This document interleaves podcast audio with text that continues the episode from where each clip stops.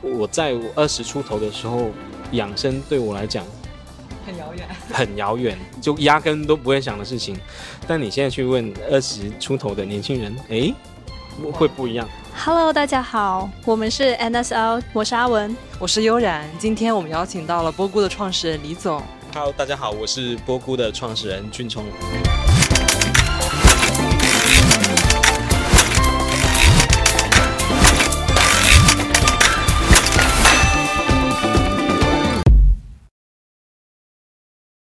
呃，俊聪，请您给我们介绍一下波菇这个企业。OK，那其实我们算是一个很早期的初创项目。我们做这个品牌的时候呢，它一开始是立足于谷物，然后来做一个健康食品的。我们是在去年四月份的时候就呃正式立项组建了团队在做这个事情，然后在今年一月份就正式呃在天猫上架了我们的首款的产品。对，然后未来我们其实对波谷它的一个定位是去探索谷物的更多可能，就是基于谷物的这种原料去打造更多符合当下年轻人这种呃健康轻养需求的健康食品。俊聪，您介绍一下自己的个人情况吧。啊、呃，好，然后我我是九零年的，然后我本科是读市场营销专业。然后在毕业之后，我是去了某传统大厂，对，做品牌 marketing 相关的一些事情。然后在一六年的时候，我就算是呃开始创业吧，但当时还不是以发起的创始人的身份，是以第二批创始成员，对，加入加入，当时做了一个呃找粮油网的一个项目。然后在一八年的时候，我就出来了，自己开始做自主创业。然后做了一个 To C 的呃粮食品牌，叫做粮小吉。这个其实是波菇的前身，对。然后波菇是在呃去年的时候才正式开始做。哎，您刚才提到您之前是有创立一个叫两小级的项目，当初为什么要创立的那个项目呢？然后为什么要转到现在的这个项目？嗯、中间是有经历什么样的经历吗？呃，其实。一开始会做两小级也是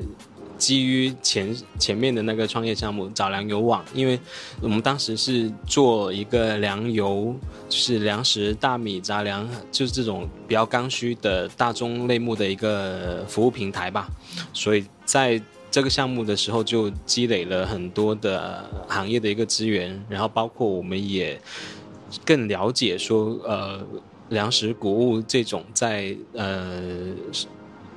大众消费里面的一个地位，就是一种呃可以理解为是一个蚂蚁市场，就是上下游两端都极度的一个分散，然后同时对于个体或者是家庭的消费者来讲，它又是一种很很刚需、很常见的一种呃消费品，所以我们就沿着这个方向就一直。这么做下来，然后在做两小集的时候，当时我们的产品其实是以这种初级加工品为主的，像呃大米啊、粗粮这些是消费者买回去之后，我们只是做了一个简单的这种分拣啊、筛选、包装这种，所以他买回去要自己煮、自己做。那这种产品形态就决定了它的附加值跟差异化不高。是的，对。但本质上我们是看到，因为现在很多消费者从一开始以前吃饱。吃好到现在吃得更健康，是有这么一个明显的一个变化。包括像在谷物粗粮这件事情之上，现在的人他会知道说，精致的碳水我要吃少一些，我要多吃一些粗粮，是有这种需求所在的。所以我们就想着说，那基于这两点的一个观察，我们就想做波谷这个品牌出来。我们中国人其实一直都有吃谷物的习惯，那您为什么觉得这一块市场是值得做的呢？嗯、呃，我觉得首先它的呃市场的需求体量很大，嗯，对，就是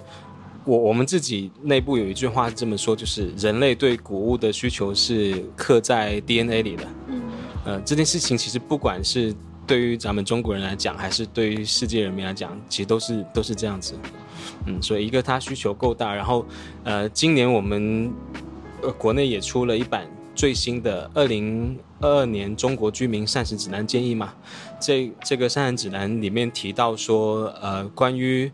呃，国内居民在摄入谷物的一个建议量，现在很多的人，包括、呃、年轻人，在这块的摄入量是远远不足的。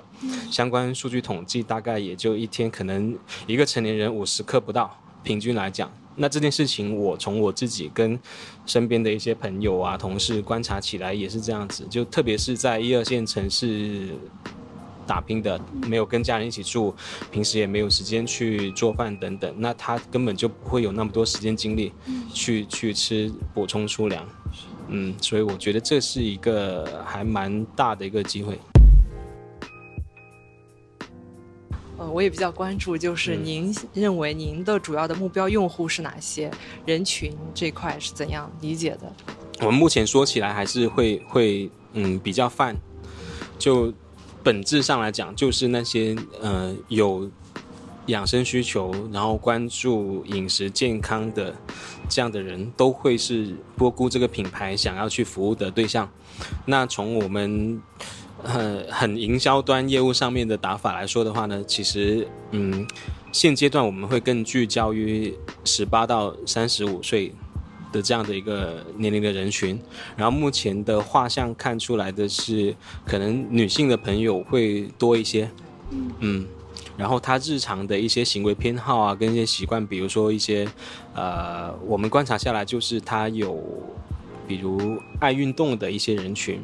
像平时会去。跳操啊，或者是做瑜伽、健身等等，他相对来讲这方面的意识会强一些。然后还有一些职业上面的，也有一些呃有趣的现象吧，比如说一些老师，还有医生、护士等等这种职业会，因为他有时候忙起来真的是呃没时间去吃吃东西的。然后特别，我们前段时间因为疫情的关系，然后不是有很多这种防疫人员，防疫人员对，然后我们当时是做了一批的捐赠给到这些大白，因为我们之前线上买买的这些用户里面，我们发现有有这样子的一些人群在买，因为他本身生活节奏就特别快，所以他就需要这种东西，对。你是怎么想到把谷物做成这种西式形态呢？就是呃，嗯、你是仅仅考虑了方便吗？还是会有其他什么方面的考量？一开始最打动我的其实是它的一个方便，然后它其实这个产品的概念，我们是来自于两个产品，就是一个是儿童辅食的这种果泥，嗯、一个是传统的罐装八宝粥。嗯、然后当时我们在做调研的时候，是发现了。罐装的八宝粥被一些网友吐槽说，几块钱买了一罐糖水回来，那这个东西，呃，怎么讲呢？我觉得是是因为这种呃传统的品类它已经开始不满足于现在新增的一些需求，对，所以有有存在着这么。一个机会点，然后，所以它首先打动的是一个很方便的一个事情。第二个就是因为谷物本身的这种类目特别多，然后比如说近几年很火的 superfood 类的藜麦啊、奇亚籽啊，然后还有像中国地大物博，它有很多的这种。品种单一个红豆或者是一个燕麦一个薏米，它就可以细分成很多不同产地、不同品种，它都有很多差异化。所以我觉得说，通过这种这种产品的包装形态，我们其实是是可以在它这个内容物里面去做很多的文章，可以去在配方的研发上面去做很多可以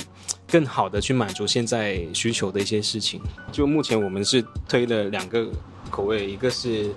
红豆玉米，一个是小米南瓜，对。然后为什么做这两个口味，也是基于说这种产品形态相对来讲比较新颖一些。包括我们给这个品类也是做了一个新的命名，就是呃古古昔，就借鉴了 milkshake 奶昔，然后我们就叫做古昔。那其实这个的时候，在我们觉得在推广的时候，可能很多消费者他不一定会。知道究竟是什么东西，所以就用了两款这种认知度比较高的传统的杂粮配方来做。像小米南瓜的话，大家一般会联想到养胃啊这种，然后红豆薏米就是这种祛湿的。我们是希望用这种配方，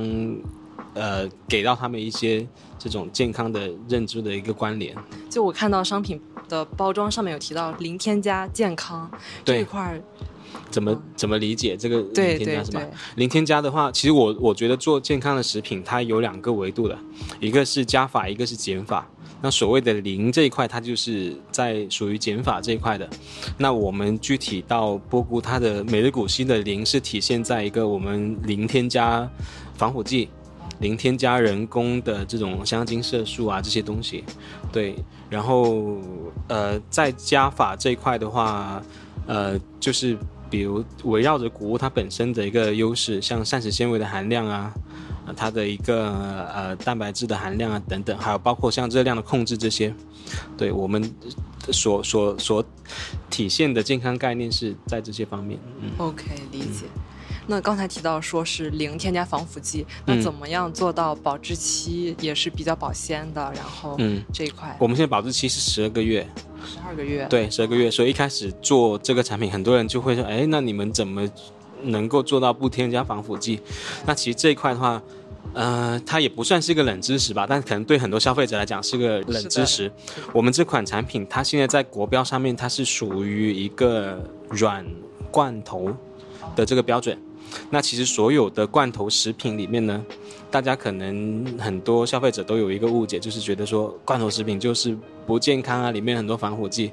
呃，其实不是，就反而它对为什么做罐头，它就是想通过不添加这种防腐剂的方式来去达到呃呃保鲜保质。对，所以它的这种包装形态相对于其他的像这种用卷膜或者平时吃我们零食这种一包一包，相对来讲其实是更加安全的。对。那在我们自己古稀这款产品上面，我们怎么去做到？其实主要是两点，一点是用了这种四层锁鲜袋的这个包装，四层锁鲜袋，对，四层锁鲜袋，它其实这个也不算是一个很特殊的一个包材吧，就是呃，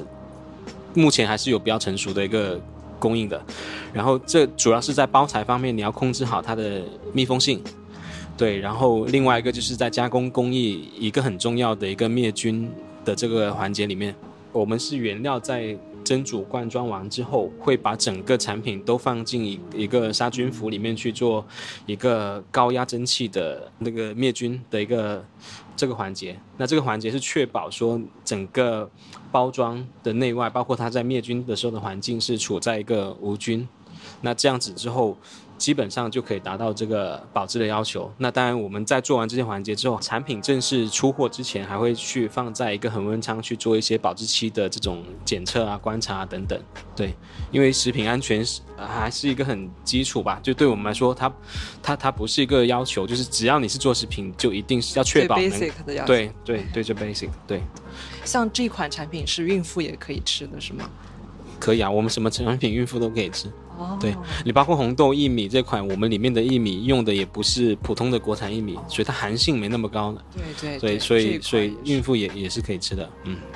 那是不是你像糖尿病病人也是可以是服使用您的产品？呃，我们里面是没有加白砂糖，呃，然后它因为里面主要的原料。基本上都是谷物、粗粮这些，所以它本身是属于低 GI 的，升糖指数比较慢。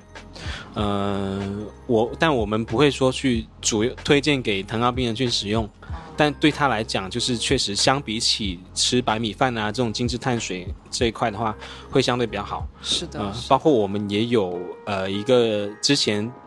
最早的有一一些用户，它里面也有呃糖尿病人。我我不知道是一型还是二型的，就是他们糖尿病还分一型二型，对，然后他吃完之后他自己去测了一个血糖，然后他觉得哎还还还不错，对，但他只是说升糖慢，但他最终还是会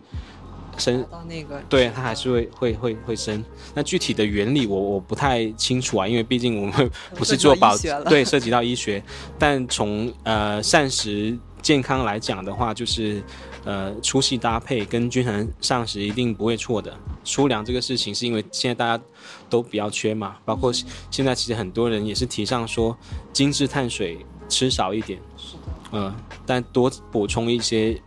这种粗的碳，我们叫慢碳水或者是优质碳水。就是有点好奇，就是没有加糖，的只是因为谷物，所以里面有碳水。因为它这个是是这些原料的。主要组成成分啊。你是不是觉得碳水就是糖是吧？对对对，就是会，就是平常我买东西是不买有碳水的东西。啊、呃，你这里面我我我觉得科普一下，也不算科普吧，讲讲我的理解哦，就是大家其实很抗拒碳碳水这件事情，是的，但我觉得大可不必。对，就真的因为碳水你，你你这种是。主要元素你是必须的，你只要你是一个有机体，你只要是一个活着的生物，你就一定要碳水。但是你可以分什么碳水，具体什么碳水，你比如说像呃呃白米饭啊，或者是普通的面条那种精致碳水，你可以适当控制。那你补充一些，比如像荞麦面、青稞面，或者是平时一些粗粮。你像呃米饭，大家现在呃也比较流行说。兑一点糙米进去煮，对，像这种碳水，我觉得是是可以吃的。像很多呃减脂健身的人，以前大家就会这种呃抗碳水的理论，到现在它是逐渐演变成说怎么科学的去摄入碳水。嗯，所以其实这个也是我们对健康理念的一个理解吧。因为其实呃，你如果是往大健康这个方向去去说的话。有很多可以做，比如说保健类的食品啊，对对吧？或者是呃功能性的一些比较重功能性或者重滋补的这些事情，燕窝，对，所以它有很多的选择。那我们选择这个，一个是基于说，我们原先就是